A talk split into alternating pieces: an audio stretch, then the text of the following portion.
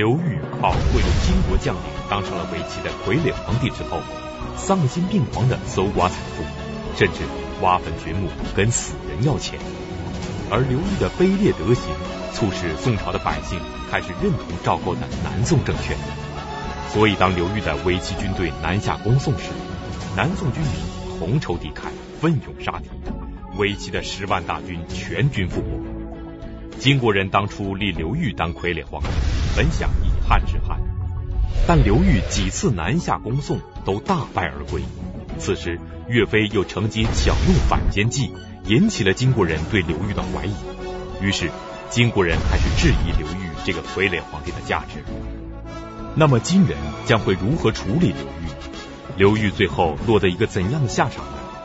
请继续收看北京市海淀教师进修学校高级教师袁腾飞讲述《两宋风云》第十六集：伪齐灭亡。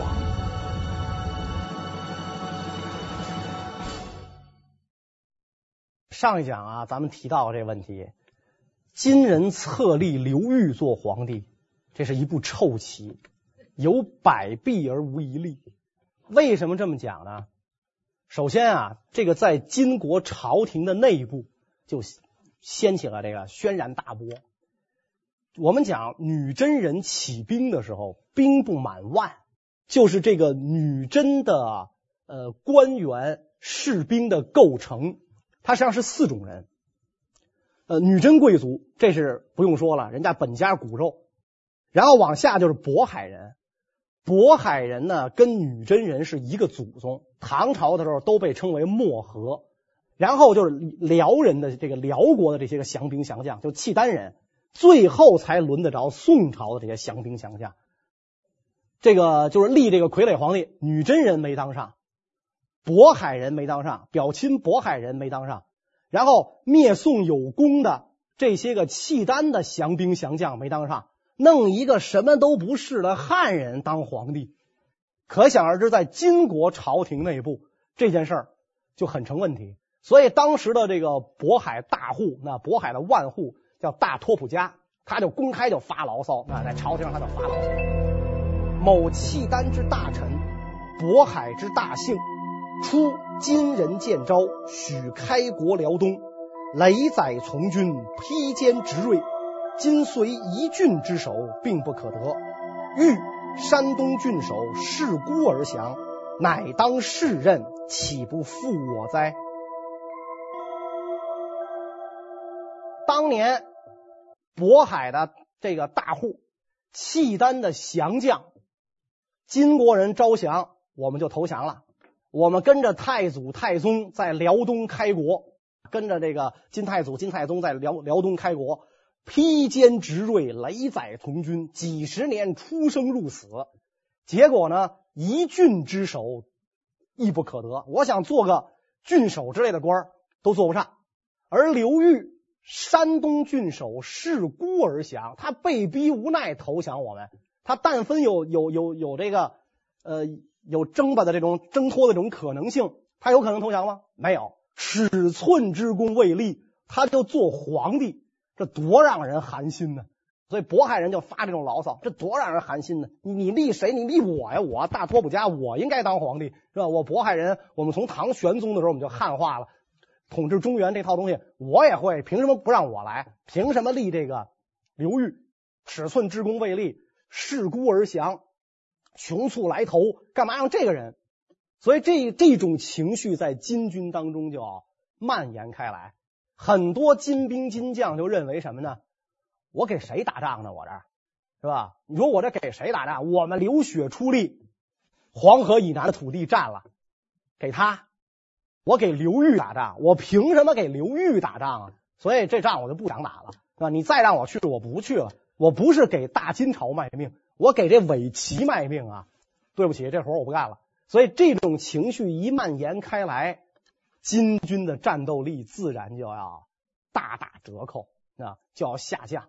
而宋朝有了刘裕这么一个东西立在那儿，有了这么一个众矢之的，有了一个大家发发火泄气的靶子，这一下自然的这个呃战斗力就提升。嘿，太好了，金打不了，齐我还打不了吗？他跟我们一样啊，而且好都都，其实原来就是我们这一伙人嘛，只不过就过去一部分。就我打不过金军，我还打不过伪军吗？要按按照《评书演义》里边说，我打不过关张，我还打不过刘备吗？青龙偃月刀不行，长矛我不行，双股剑我也打不过呀，是吧？所以这样一来的话，宋军的这个战斗力自然就提升起来了啊，提升起来，我就以这个伪齐为目标，我打他。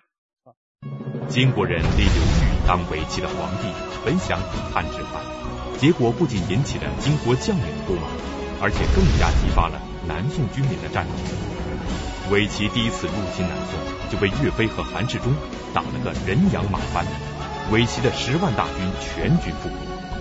刘裕赶紧向金国朝廷请求援兵，那么金国会派兵来援助这个儿皇帝吗？金国琢磨半天，你说弄这么一货怎么办？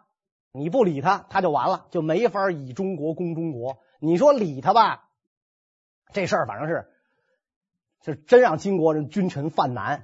所以金国君臣廷议争论了半天，最后得了得得得出来一个结论。你还得管他，不管他不行，所以咱还得出兵帮助这个刘裕。让谁去呢？完颜兀术吧，让你去。为什么完颜兀术去呢？那地儿你熟啊，你不是已经到过南方了吗？连明州什么那都你都去了，不就黄天荡差点没回来，最后不还回来了吗？如果韩世忠再在黄天荡劫你，你不知道应该挖哪儿出来吗？是吧？所以你去吧，你熟。完颜兀术百战名将。后来我们看那个评书《岳飞传》小说里一说，就是岳飞跟金兀术俩人打仗，百战名将是那个时代的少少有的杰出的少数民族的领袖和名将。连他一听这事儿，又让我去，面露难色。怎么又让我去？他说这个这个南方这个地儿，我实在是有点这个有点有点忌讳，有有点害怕，那不想去。但不想去没办法，军命难违，还得去。于是完颜兀术开始提点部队，调兵啊，谁谁谁谁谁谁啊，哪个千户的，哪个哪个百户的，跟我一块出兵。这个时候，距离金国建国不过短短的二十余年啊啊，不过二十年啊，居然出现了什么情况？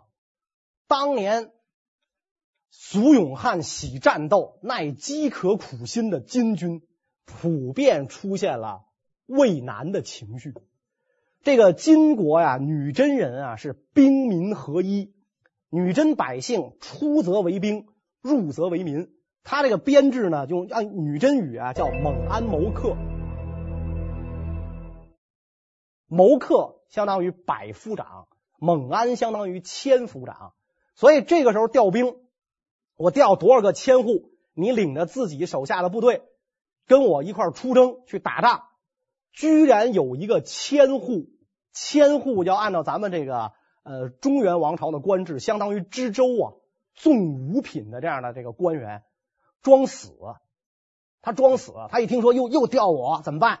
他把自个儿的衣服裹一块木头给埋了，那弄棺材给埋了，然后这个把自个儿的腰带挂在墓碑上啊，让老婆孩子跪那哇哇哭，是吧？这个呃那个那个人叫协野，那嘎嘎哇哇哭，刻上这刻上墓，协野之墓，一帮人哇跟那哭，然后等这朝廷来调兵。啊，说让协野千户领兵怎么怎么着，这这去不了了。那协野死了，你看这这这出都已经发丧了，哇哇哭，然后自己就隐姓埋名，我就这千户我不干了，送死的差事我不去了。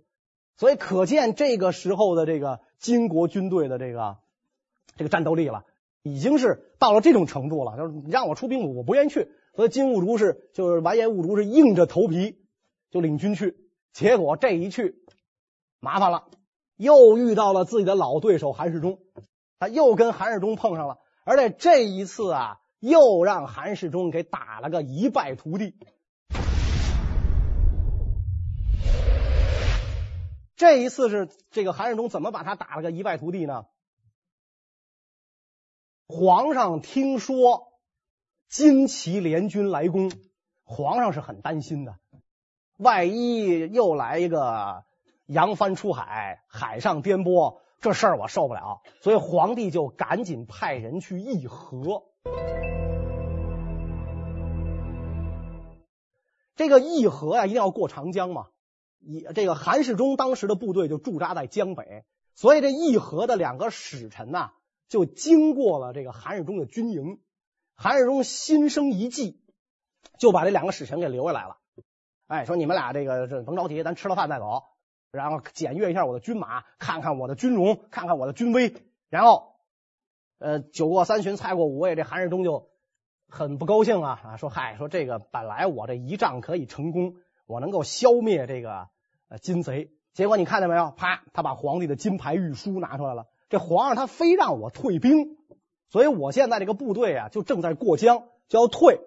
你们呢，呃，去金营谈判去吧，我就不远送了，我得退军了。他这一说完，这两个宋朝的使臣呢，就辞别了韩世忠，就去金营。韩世忠看这个宋朝这两个使臣一走，马上命令士兵出发，直奔今天的这个大这扬州西北。他在一片沼泽地附近埋伏下五支军马，单等金国人上钩。宋高宗要议，韩世忠当然不，但是圣明难违，所以韩世忠就想出了一条妙计。那么金军会不会中了韩世忠的计策？而韩世忠所设下的究竟是一个什么样的计谋？这个计谋和那两个去金营议和的宋使又有什么关系呢？这两位宋使到了金营，金国的先锋官啊，就问这两位宋使说：“这个韩爷有多少兵马呀？因为金国也怕韩世忠啊，这个人太厉害了，他八千人挡住我们梁王十万大军。说韩世忠到底有多少军马呀？”俩宋史是文官嘛，啊，咱不知道他们是呃比较直率啊，还是在那儿吓得不敢说谎。这两位宋史就如数说了，说韩世忠呢也本来也没多少兵。我家皇帝呢，又把他的兵往回调，基本上啊，这个防务是比较空虚的。然后金营金国的军官一听这话，太好了，行，你们俩赶紧走吧，是吧？你们不是议和吗？你们赶紧走吧。然后金军就起兵，就去打韩世忠，正中韩世忠的埋伏。这韩世忠就是韩世忠，可能就料到了，这就跟那蒋干盗书那个意思。韩世忠都料到了，这两个宋使到了金营，一定会被金人盘问。这两个文官。可能胆小，一问就给问秃噜了，所以呢，干脆我就连他俩都蒙了。你要是告诉他实底儿，弄不好，让金国人一问，他就把实情就说出来了。所以，索性我连你俩都骗，我要撤兵。这俩人我知道的，就是这种情况啊，用不着打死不说呀，我就我就知道这种情况。所以他跟金国人一讲，金军就进攻。金军一进攻，正中了韩世忠的埋伏，那可是一片沼泽地。金国的骑兵一冲进来，那那下场可想而知。而且韩世忠是埋伏了五路军马，你从哪个地方跑都跑不了。韩世忠的亲兵都是手持长刀大斧，上砍人头，下砍马腿，所以一旦这个金国骑兵陷入沼泽地，是。都不是九死一生了，这十死没生是吧？肯定就是一进来就是全军覆没。金国的先锋部队惨败，南宋啊就把这场战斗啊认为是南宋十三场武功当中最大的一场啊。咱们前面讲吴阶、讲岳飞这些名将都是战功赫赫，金世忠这个韩世韩世忠黄天荡一战，可惜了的是功亏一篑。但是这一仗确实是大获全胜。金军前锋部队基本上就被消灭了，韩世忠趁机掩杀，这个追击这个金军，又收复了很多这个州县。所以金军前锋惨败之后，完颜兀术非常恼怒，是吧？我两次败给韩世忠的话，我实在没脸混了，啊！所以完颜兀术纠合主力，准备要跟韩世忠决一死战。我不会再上你的当了，江我不进，沼泽我绕着走。啊，咱平原上打仗，我看你能把我怎么样？结果这个完颜兀术集合起主力军，要跟韩世忠决一死战的时候，完颜兀术手下的大将韩长就劝完颜兀术，他说呀：“今事无斗志，过江不叛者，独长耳，他未可保也。事无斗志。”过江不叛者，独长耳。咱们现在如果要过长江，你手下这帮将领啊，不叛变的，就我韩长一个。我敢说这话，就我韩长一个，我瞎了一只眼，我还跟着你呢。独长耳，他未可保也。其他人都靠不住，所以咱们如果过江，太危险了。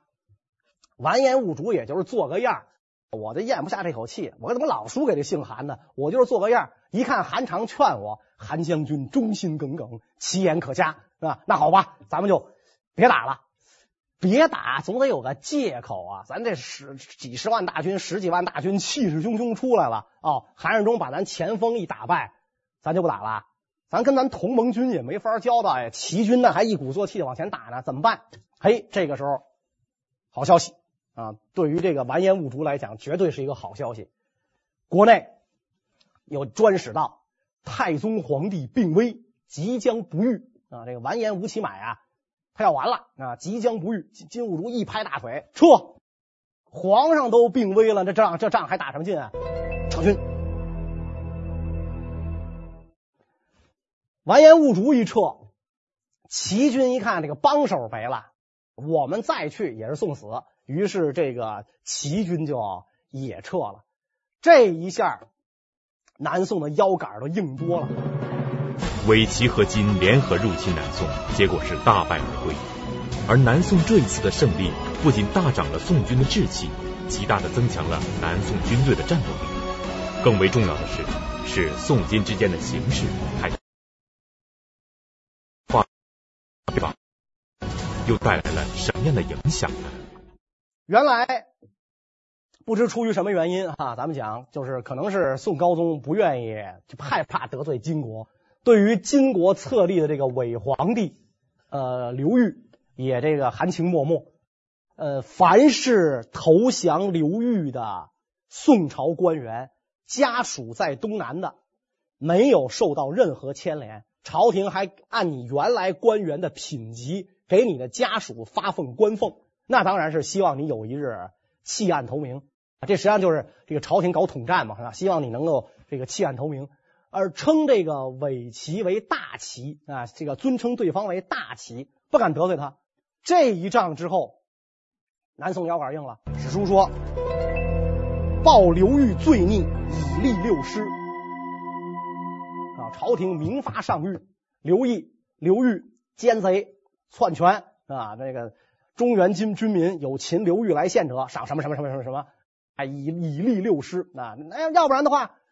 我跟他打，打完了逮着他也不能怎么样，那我逮他干嘛？你逮他之后就怎么样怎么样啊？节度使了、万户侯了、银绢了、土地了、房屋耕牛这些东西你挑，一下这个这宋军的士气就更上去了。太宗完颜吴乞买驾崩，他的亲孙子继位，就是这个呃完颜谭，也就是金熙宗继位。结果这个完颜谭呢，这个人呢。清新汉化，女真的老臣们都说这个完颜谭看上去宛然一汉家少年天子。完颜谭非常看不起本民族的人，他认为这个女真族的野蛮没文化。说你看我是吧？我会作诗，我熟读四书五经，你行吗？啊，你就快马弯刀，马上打天下，能马上治天下吗？啊，他看不起这些人，所以认他这个对对于中原呢，这个完颜谭应该说是那种。多少带点呃，就是心理上带点亲近感。他不像那个金太祖、金太宗那样，金太祖就是无无所谓了。他不像金太宗那会儿，他就是恨这宋朝。你宋朝一再背约，我非灭了你不可，不能让你这种说话颠三倒四、招三不着两的人在这个呃存于天地之间。完颜谈就不是这样，有事儿可以商量。而这个时候，主张跟宋朝商量的人又越来越多，因为看到了灭宋不是一时一刻能够。完成的，所以这个实际上，宋金的形势已经出现了微弱的、微妙的变化。以和议左攻战，边打边和，边打边谈。这个和议和攻战，这战和这两手，看哪一手占上风了。这个时候已经是从战向和那个方向在转化。刘裕没看出这一点来。或者是说，他即便看出了这一点，他也得装没看出来。为什么呢？如果要是宋金一议和，他可就没有任何价值了。他的价值在于以中国攻中国。所以为了证明自己存在的价值，刘裕派自己的儿子为大元帅，行军大总管，率三十万大军南侵，准备混一六合，一举灭掉南宋。高宗皇帝一听，这个伪齐倾全国之兵来，高宗皇帝第一个反应是上船跑，因为那个钱塘江上准备了二百只船。咱们前面讲了，舟山群岛也有粮草，这次跑也不至于穿草鞋啃炊饼啊，也不至于就是说吃顿橘子就过大年，也不至于这样。所以高宗皇帝第一个反应跑，他他三十万大军来，咱避其锋芒啊，没没必要跟他们玩命。群臣就力劝。现在的咱们跟当年不一样了，而且就是那种观点嘛，啊，这个金军来了咱跑是吧？齐军来了咱能跑吗？咱必须得跟齐军死战。宋高宗在群臣的力劝之下，决定不逃跑。于是南宋军民同仇敌忾，做好了迎战的准备。但是刘裕也知道，光凭自己的力量攻打南宋是非常困难的。于是他又去向金国求援。那么这一次，金国还会再派兵吗？刘裕就跟就跟金国就说：“我要去灭南宋啊，然后我要跟宋军决战，希望陛下能够出师助我啊！宋朝不是你的心腹大患吗？我帮你灭他，你出师助我。”金熙宗就召集文武百官廷议啊，那这件事怎么办啊？大家讨论讨论吧。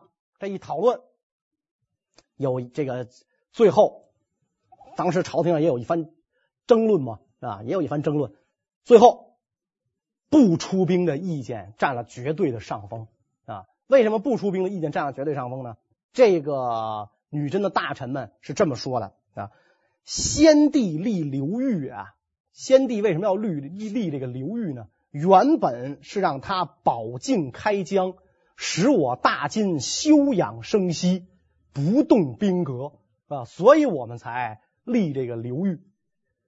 你去跟宋朝打仗啊，保境保住金国人给你的这块领土，也就是原来的宋朝的地盘，被金国占了。现在金国分给刘裕的这块地盘，你保境开疆，你最好再能占点宋朝的地儿。这事儿是你干的，我大金干嘛呢？休养生息，不动兵革。我们该歇着了，让你去打去，我得歇着。结果呢？金刘裕进不能取，退不能守。现在他是保，他是开疆就甭提了，是吧？一出去就惨败，啊，这个这个就就老老老是现眼，退不能守，自个儿那地儿都快守不住了。兵连祸结，没有止期啊，还他还整天打仗啊！你说你老打败仗，你还整天打，一打就请我们大金出兵相助。如果从其所请，发兵相助。如果咱们今天顺从了刘裕，他让咱出兵，咱就出兵的话，最后出现一个什么结果？战胜则刘裕收其利，战败则大金受其弊。打赢了，好处全是刘裕的，因为他占的地儿都归他了，都成个大旗了。就是在宋朝眼里就是伪旗。战胜则刘裕收其利，战败则大金受其弊。我们何苦干给人家干这种火中取栗的事儿呢？这赔本买卖咱绝不干了。这傀儡刘裕，这是我养了一条狗，我我让你冲谁叫你冲谁叫，我让你什么时候叫什么时候叫，我让你咬谁你咬谁。现在你想咬谁就咬谁，你被人家踢了回来你还找我，人家主人他踢了我了，你得给我出去。你说这事儿不赔透了吗？这事儿是吧？金国人一看，那这这这活儿他不能干啊！这活儿，你说我为一条狗跟邻居吵架，那犯得着吗？这这事儿是吧？战败了就全是我的，这个我受其弊。所以你这种活儿的不行。这个金熙宗又继位不久，是吧？少年天子也没有什么军事斗争经验。一听这个文武百官这么说，好，那这样吧，皇叔完颜宗弼提兵做后援，也没带多少人啊，做后援，实际上就是这个。摆摆样子啊，刘裕你去吧，我支持你啊。然后他按兵不动啊，做后援。伪齐的三十万大军南下，被宋军是打个落花流水，稀里哗啦啊！你想那宋军一看，你的干老子都没来，就你就敢出动，你而且天子明发上谕，报刘裕僭逆之罪，杀掉他或者擒获他要有重奖。那宋军。这回就变成了什么呢？我不光是保家卫国的问题了，我还有收获了啊！原来你看，我们看这个形势啊，原来金军是要收获啊，宋军就一味逃跑。后来呢，金军要收获，宋军要保命。这个时候双方就已经是僵持下去了。现在是宋军保命没问题，还能有收获，那你想宋军能不玩命吗？所以这样一来的形势就变了，就宋军就有点向金的那个方向发展了，金军就有点向宋的那个方向发展了。所以这个时候双方的实力对比已经在，最起码说双方的实力对比已经在接近了。所以刘裕的这个大军被打得落花流水，惨败回来了。而且好多这个就是原来首鼠两端的这个宋南宋的将领啊，这个时候就心心情就发生了动摇啊。我原来我首鼠两端，宋高宗皇帝给我来诏书封我这个那，我接受；大齐皇帝给我来诏书封我这个那，我也接受。我就等着哪边强我就往哪边倒。现在形势已经判断好了，还是宋朝强，倒向刘裕。是没有下场的，没有好下场的。你给宋高宗称臣，当然是做奴才；你给刘裕称臣，是奴才的奴才。你奴下奴啊，那你何必干这事儿呢？所以这个这原来首鼠两端的将领，这个时候坚决忠于大宋，因为你来晚了，你要站队站错了，来晚了回来可就没地儿了。你最后可能就要要跟着刘裕就就一一锅端了，就同归于尽了。所以这样一来的话，形势对宋越来越有利。刘裕此次进攻南宋，结果又是大败而归。此时南宋的军事实力开始日渐强大，而金人对于灭宋则已经丧失了信心，所以刘裕伪政权的作用就越来越没有价值。那么在这种情况下，金国又发生了什么事情，导致了伪齐的最后灭亡呢？金国人就要讨论了啊！金国人就要看这个问题了：这个刘裕有没有立的必要？还有没有必要？他当皇上已经当了八年了。给我们添了八年乱了，捣了八年乱了，这事儿怎么办？在金国的这个朝廷内部啊，展开了激烈的这个争论。这一争论，就出现了一个什么结果呢？原来立主立这个刘裕的是完颜宗翰，我们讲是吧？是他立主立刘裕啊。当然还有这个是是完颜昌最先推荐的他，然后完颜宗翰基本上就等于拍板了。这个金熙宗皇帝进完颜谭继位之后啊，完颜宗翰跋扈不臣，自己有拥立之功，又是这个皇叔，所以他跋扈不臣。这样一来的话，在朝中就形成了以这个完颜宗就完颜兀术啊，完颜兀术的汉名叫宗弼是吧？以完颜宗弼为首的这一派，跟这个完颜宗翰为首的一派，两派就开始争权。最后的结果是。完颜宗翰的那个亲信，就是当年收了刘裕一车财宝，劝完颜宗翰赶紧立立刘裕，要不然的话别人立了，这功劳就归别人了。那个亲信以贪赃罪名被抓捕入狱，处死。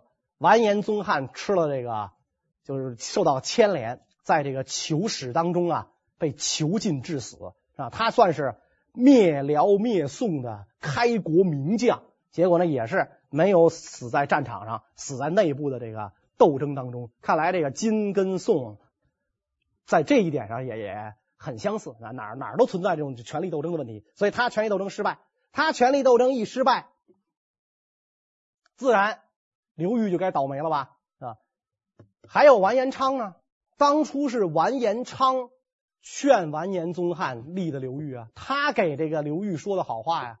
结果刘裕这家伙要不是典型的小人呢，他把完颜昌给得罪了。怎么得罪了完颜昌呢？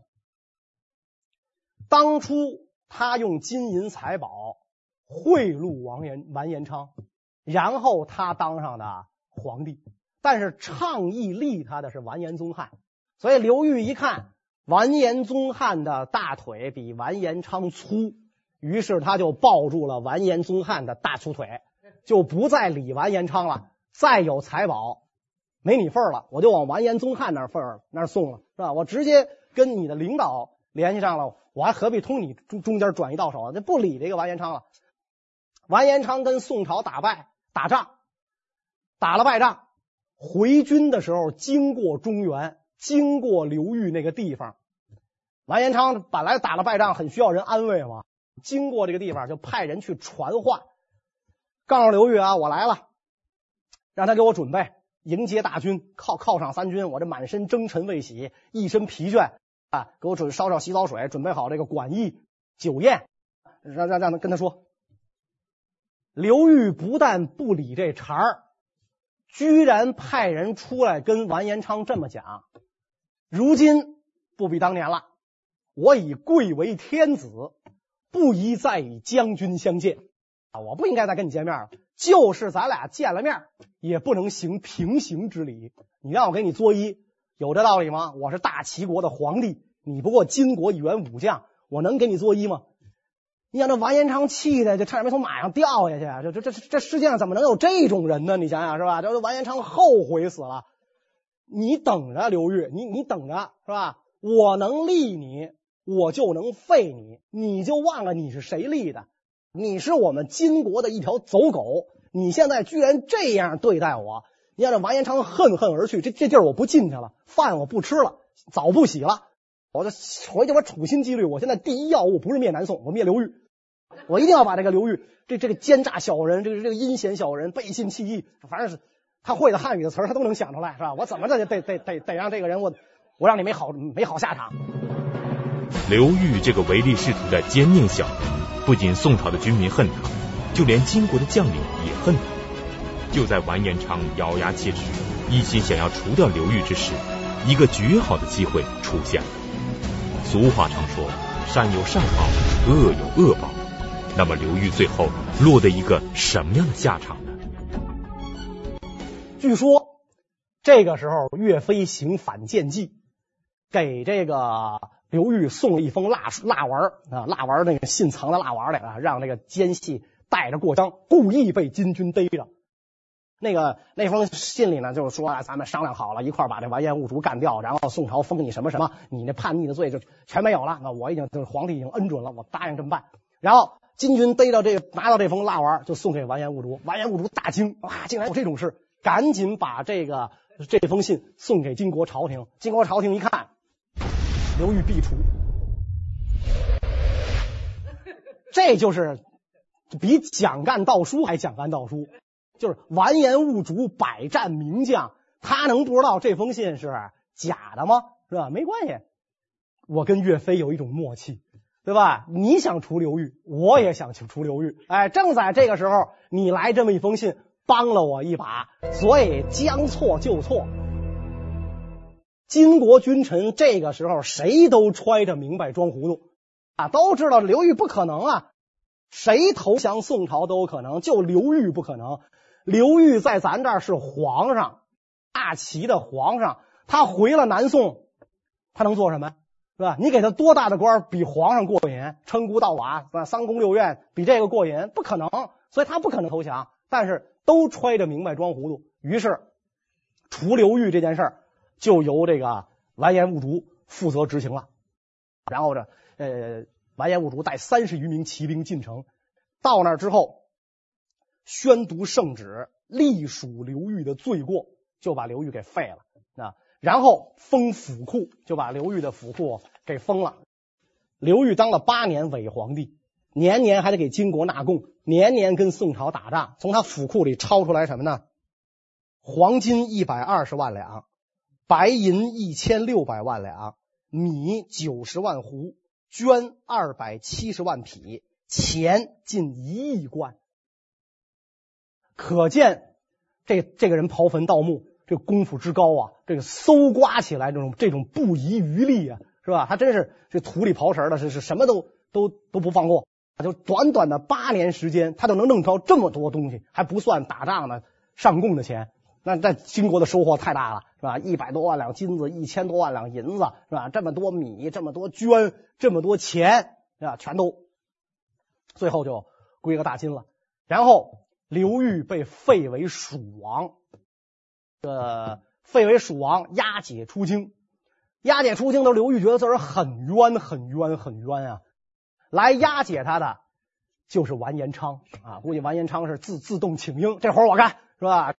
刘裕就这个时候，他也他就是你你这个时候你你看看人眼色了。刘裕就跟这个完颜昌就讲啊，我父子无负大金啊，我们什么错也没有啊，是吧？我们为什么到这个下场？望元帅启怜。完颜昌冷冷的看着刘裕，那声音都恨不得从牙缝里出来。刘蜀王啊，刘蜀王，你还不知错？你看当年赵少主出京之时，你看当年宋钦宗被俘北上出京的时候，老百姓什么样？焚香燃顶啊！老百姓把香点着了，搁自个儿脑袋顶上，那烧着自个儿的头皮，烧着自个儿头发，焚香燃顶，去送这个宋徽宗啊，这徽钦二帝，送这徽钦二帝出京，嚎哭之声直达天庭，连天上都能听见这个老百姓哭。你看你出京有一个人送你吗？我估计要有都是那个扔石头的，大坟让你刨了。你想想你这，你小子也有今天，都是这种感觉。所以你还不知错，你你还说什么？你还对吧？你甭说你有没有错，你就看你把这国家治理成什么样。大金让你干，怎么治理国家？你把国家治成这样，难道你没错吗？刘裕一看没话可说了啊，就被押走了，押到了这个内蒙古的巴林左旗。啊，就是后来又被改封为曹王，甭管是蜀王还是曹王，虽然是王爵，跟徽钦二帝的呃待遇差不多，给你地自个儿种地啊，你又回他回去干他的老本行去了，你你你的父祖都干这个，您还接着干这个。刘裕也是啊，没皮没脸吧，这个人，这个寡廉鲜耻的这个人。又活了九年才死啊，也是很很很屈辱的那种环境下啊，等于这个金国这个走狗用完了就完了。这样一来的话，就出现了一个什么结果呢？宋金双方从在战场上一味的打，就开始有了和的可能。这一讲呢，我们下边再讲。谢谢大家啊，嗯。